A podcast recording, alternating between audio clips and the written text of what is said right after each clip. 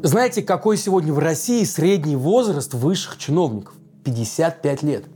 Люди, скажем так, предпенсионного возраста.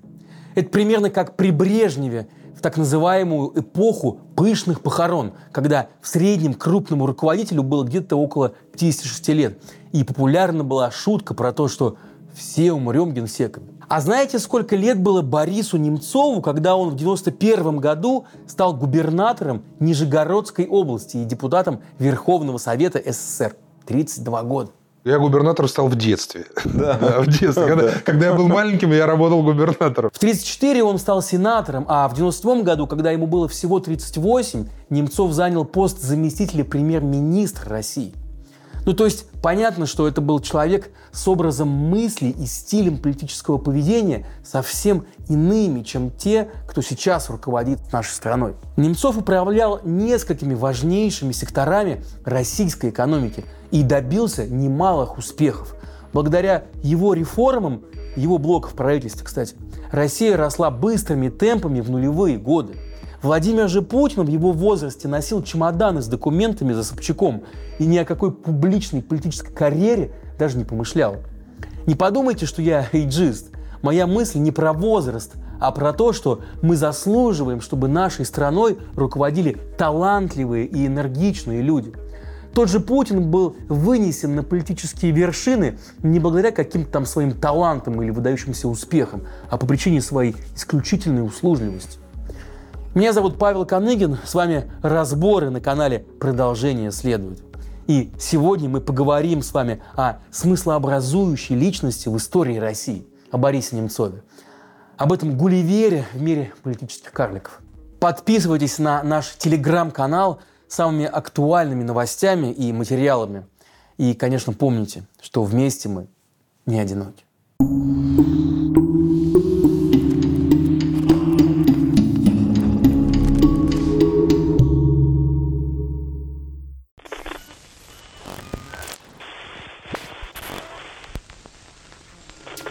Немцов был одним из первых настоящих профессиональных политиков России. Однако по образованию он был, вы удивитесь, физиком, кандидатом физико-математических наук. И, кстати, наши многие выдающиеся соотечественники имеют именно этот физико-математический бэкграунд. Начиная, например, от академика и диссидента Андрея Сахарова, заканчивая гуманистом Виталием Гинзбургом. И оба они Нобелевские лауреаты. Немцов вырос и закончил университет в городе Горький – так тогда называли Нижний Новгород. Отец его занимался строительством, а мать была врачом. До начала политической карьеры Борис Ефимович успел защитить кандидатскую диссертацию и даже запатентовать несколько открытий. Ему пророчили успешное будущее в физике. Но это была вторая половина 80-х. Уже случился Чернобыль, уже академик Легасов покончил с собой, оставив дневники с описанием истинных причин аварии на Чернобыльской АЭС.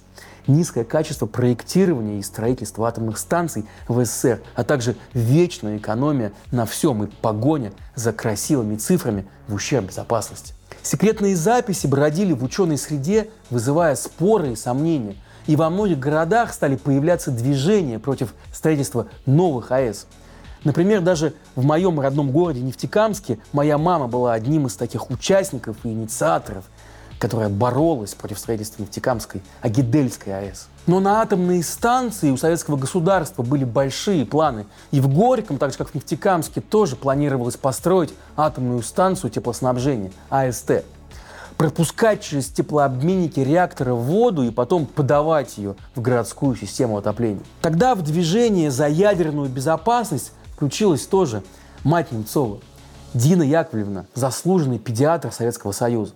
Позже вместе с сыном они начали собирать подписи против строительства атомной станции в Горьком. В 1988 году в газете «Горьковский рабочий» физик Борис Немцов опубликовал статью «Почему я против АСТ?». Позже Немцову, одному из немногих, удалось записать и опубликовать интервью с легендарным физиком, ядерщиком, изобретателем водородной бомбы, гуманистом Андреем Сахаровым, который находился в Горьком в ссылке. Со временем Немцов стал настоящим лидером экологического движения, и вместе с соратниками ему удалось добиться закрытия опасной для города стройки. Так начался его путь в большую советскую, а позже и российскую политику.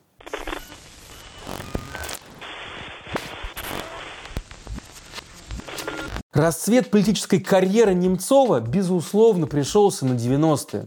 В марте 90-го года он был избран народным депутатом РСФСР и благодаря этому познакомился с Борисом Ельциным. Спустя год во время августовского путча Немцов, который никогда в рядах коммунистической партии не состоял, ожидаемо встал на сторону демократических сил. В отличие, кстати, от тогдашнего руководства Нижегородской области. После победы над ГКЧП Ельцин вспомнит об энергичном начинающем политике и назначит Немцова губернатором Нижегородской области. Это случится 30 ноября 1991 года.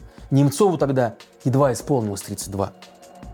В работу молодой губернатор ринулся как в бой. Инициаторы и вдохновители экономических реформ в России Егор Гайдар и Анатолий Чубайс покровительствовали ему.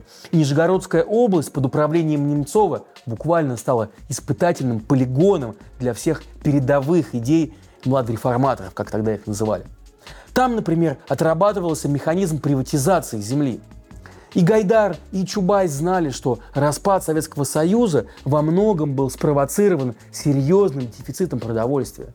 Страна с самым богатым запасом пахотных земель несколько раз в своей истории переживала настоящий голод и снова столкнулась с этой угрозой уже в конце 80-х годов.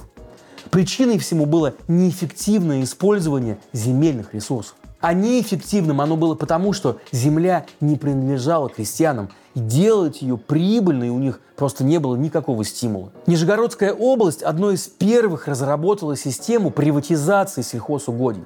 Все участники колхозов получили паи в общей собственности и право распоряжаться этими паями внутри самих хозяйств. Это, с одной стороны, привлекало людей к работе, они могли выращивать урожай и сами распоряжаться прибылью от его реализации. С другой стороны, блокировало рейдерские захваты со стороны более богатых интересантов. Страна уже входила в эпоху появления криминальных капиталов и разворовывания государственной собственности. Об этом мы подробно рассказывали в разборе о станице Кущевской. Посмотрите, если не видели. Так вот, Схема развития сельского хозяйства, предложенная командой Немцова, предполагала менее взрывной, но более устойчивый механизм развития. И время показало, что это было правильное решение. В тех регионах, где была разрешена продажа земельных паев покупателям со стороны, приватизация сельскохозяйственных земель превратилась в настоящие криминальные войны.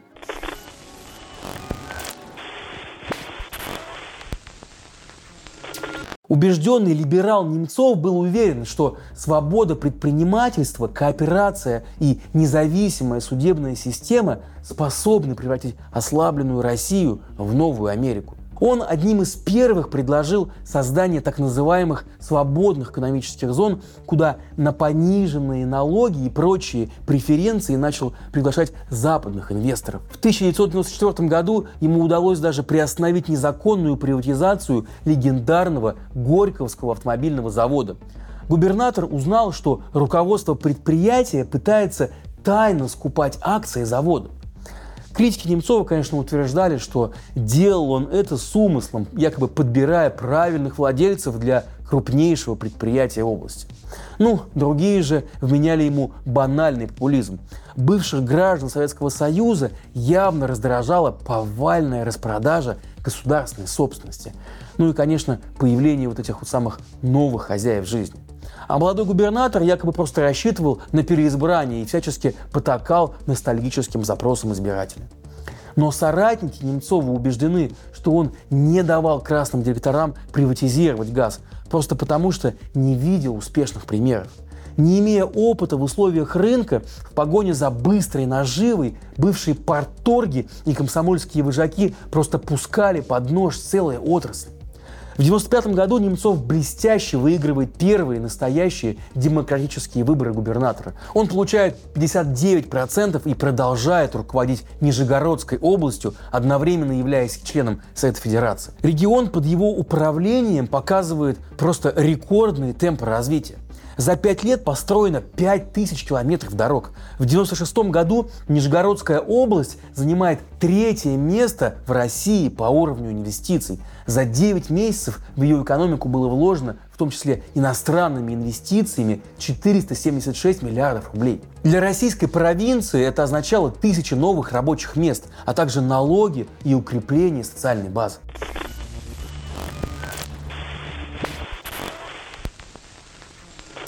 Но вместе с первыми экономическими успехами в область приходят и похоронки, и гробы. В Чечне второй год идет война. В Нижнем Новгороде похороны солдат превращаются в антивоенные митинги. Немцов в течение месяца собирает больше миллиона подписей россиян под письмом с требованием остановить войну в Чечне. Он привозит эти подписи в Москву и передает их Ельцину. Я считаю, что мы не можем допустить, чтобы в Россию плыли и ехали гробы цинковые гробы с нашими детьми, с нашими братьями. И поэтому я против того, чтобы вводить войска на территорию и Грозного, и вводить войска в города и поселки Чеченской Республики. И все это происходит в конце января 1996 года, за несколько месяцев до выборов президента. Выборов, к которым Борис Ельцин приходит самым низким рейтингом за всю свою карьеру в публичной политике. Многие тогда сочли это началом предвыборной кампании самого Немцова. Но вообще этот сюжет дает нам почувствовать, насколько же изменилась Россия менее чем за 30 лет. Немцов тогда не только не был убит, он даже усидел в своем кресле. Ну и вообще откровенно нездоровый и непопулярный у избирателей президент Борис Ельцин, безусловно, благоволил ему, но, как говорили, всерьез его кандидатуру на позицию преемника просто не рассматривал. У лидера коммунистов Геннадия Зюганова рейтинги почти вдвое превышали ельцинские. Ну а молодой губернатор-реформатор вместе с Ельциным казались воплощением той новой реальности, которая обрушилась на страну вместе с рыночной экономикой. Закрытие предприятий, безработица, бандиты на улицах, бессильная правоохранительная система, нищая армия. Страна была готова вернуть к власти коммунистов, а будущее просто пугало людей – но бизнесмены, уже сколотившие себе солидные состояния на разделе бывшей госсобственности, просто не хотели возврата в прошлое. Их поддержала и либерально настроенная часть общества, которой Ельцин не нравился, но восстановление советского бесправия и диктатуры пугало еще больше. Ельцин пошел на выборы и выиграл их. Немцов его искренне поддержал. В апреле 1997 года он покидает Нижний Новгород и становится по предложению Ельцина первым вице-премьером правительства, одновременно при этом возглавляя Министерство топлива и энергетики. С собой в Москву Немцов привозит и расторопного нижегородского бизнесмена Сергея Кириенко, которого и назначает на свою голову своим заместителем.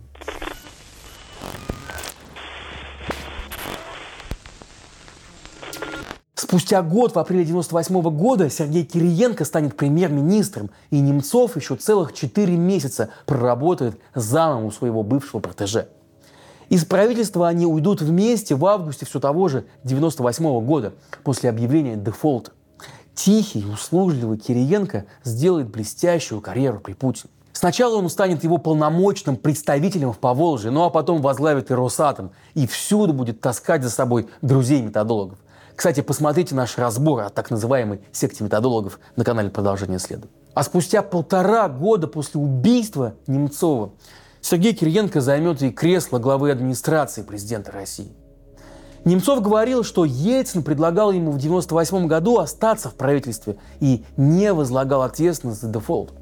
Но щепетильный и очень думающий о репутации Немцов от этого предложения отказался и ушел, как он думал, в свободное политическое плавание. За полтора года работы в правительстве Немцов запомнился предложением пересадить всех российских чиновников с дорогих иномарок на отечественные «Волги», которые производились на газе.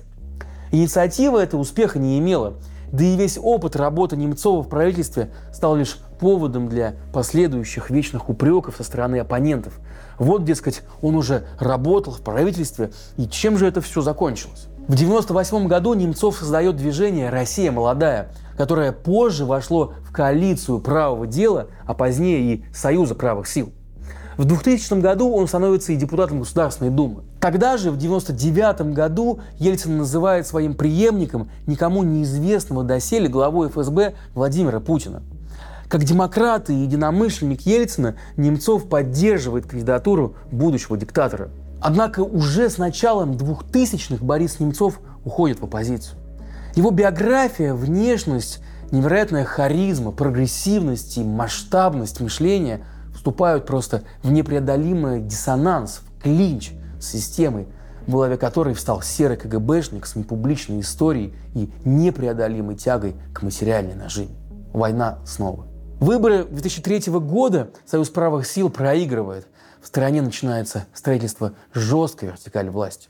Немцов переходит в лагерь непримиримых критиков Путина, но разобщенность либералов, навешенные на них ярлыки, постепенное истребление независимых медиа и замещение их госпропагандой постепенно выдавливает всех бывших младреформаторов за рамки публичной политики. Немцов превращается в носителя идеологии, которая объявляется в стране враждебной, ну или называется молодежью даже демшизой. Он выступает на митингах, проводит несколько крупных расследований и рассказывает об уровне коррупции в органах власти при Владимире Путине. Выступает он из-за переговоры с боевиками, захватившими театральный центр на Дубровке чем спасает многим из них жизнь. В это же время Путин всякий раз демонстрирует иное отношение к этому делу. Переговоры с террористами – это слабость, и жизнь простого человека ничего не значит, если президент вдруг будет говорить на равных с теми, кто выдвигает ему условия. Их конфронтация с Путиным достигает апогея в 2014 году, когда Немцов не просто осуждает аннексию Крыма и участие России в событиях на Донбассе, он начинает собирать подробную информацию о деятельности России, направленной против Украины. Мы должны сказать «нет войне», мы должны сказать «хватит маразму», мы должны сказать «Россия и Украина без Путина». Книга «Путин. Война» выйдет через три месяца после его убийства и за семь лет до полномасштабного вторжения России в Украину. Борис Немцов был застрелен поздно вечером 27 февраля, когда возвращался со своей знакомой из ресторана домой на Малую Ордынку. Убийца дождался, пока пара пройдет мимо, достал пистолет и пять раз выстрелил в спину политику. Девушку убивать не стал, сел в подъехавшую тут же машину и скрылся. Расстрел произошел на Большом Москворецком мосту, прямо напротив стен Кремля под камерами видеонаблюдения. Знаете, так не убивают политических оппонентов. Так казнят опасных государственных преступников там, где государство – это один человек. Участников банды задержали через несколько суток. Убийцами оказались жители Чечни и Ингушетии. Трое из них – сотрудники правоохранительных органов. Они были настолько уверены в своей безнаказанности, что даже не особенно и прятали улики. Никто не собрал ни гильзы с места преступления, ни даже почистил машину. Заказчиком преступления был назван водитель командира чеченского батальона «Север» Руслана Еремеева Руслан Мухуддинов. Непосредственный же исполнитель, стрелявший в Немцова, погиб при задержании. Остальные участники банды получили сроки за пособничество. Мотивом для совершения преступления была названа религиозная ненависть. Обвиняемые настаивали, что убили Немцова, потому что он плохо высказывался о мусульманских фанатиках, которые в 2013 году напали на редакцию газеты «Шарли Эбдо» в Париже. Как выяснилось позже, убийцы думали, будто совершают государственное задание. Ну и, наконец, самое главное. Заказчики этого преступления, реальные заказчики убийцы Бориса Немцова, я это знаю до сих пор на свободе. их никто не ищет. В своем последнем интервью, которое Немцов дал радио «Эхо Москвы», он призывал россиян выйти на антикризисный марш «Весна» 1 марта. Одним из организаторов марша выступала его партия «Народной свободы», она называлась «Парнас». Заявка была подана на мероприятие с участием 100 тысяч человек. Главным требованием марша было остановить войну в Украине. Ну а в итоге марш все-таки состоялся, но это был марш памяти Бориса Немцова. Говорят, что история не знает частицы «бы», но можем ли мы представить себе, как бы все развивалось в России, если бы Немцов остался жив? Сумел бы он одной силой своей харизмы вывести россиян на улицы против войны с Украиной? Или бы его постигла судьба Навального? Или давайте себе позволим еще более серьезную фантазию. А что было бы с Россией, если бы в 99 году Ельцин передал бы власть не Путину, а Немцову? Даже голова кружится от такого, правда? Ответов на эти вопросы нет ни у кого. Однако, что мы можем утверждать точно, так это то, что страну толкают вперед и вверх совсем не серые полковники ФСБ. Нет, тем, напротив, интересно тянуть ее на дно, в свое болото, которое надежно засосет вместе со страной всех их грехи. Поэтому будущее России именно за такими, как Борис Немцов. И среди нас с вами, надеюсь, такие точно есть. И скоро мы узнаем. В этом нет никаких сомнений. Так что продолжение следует.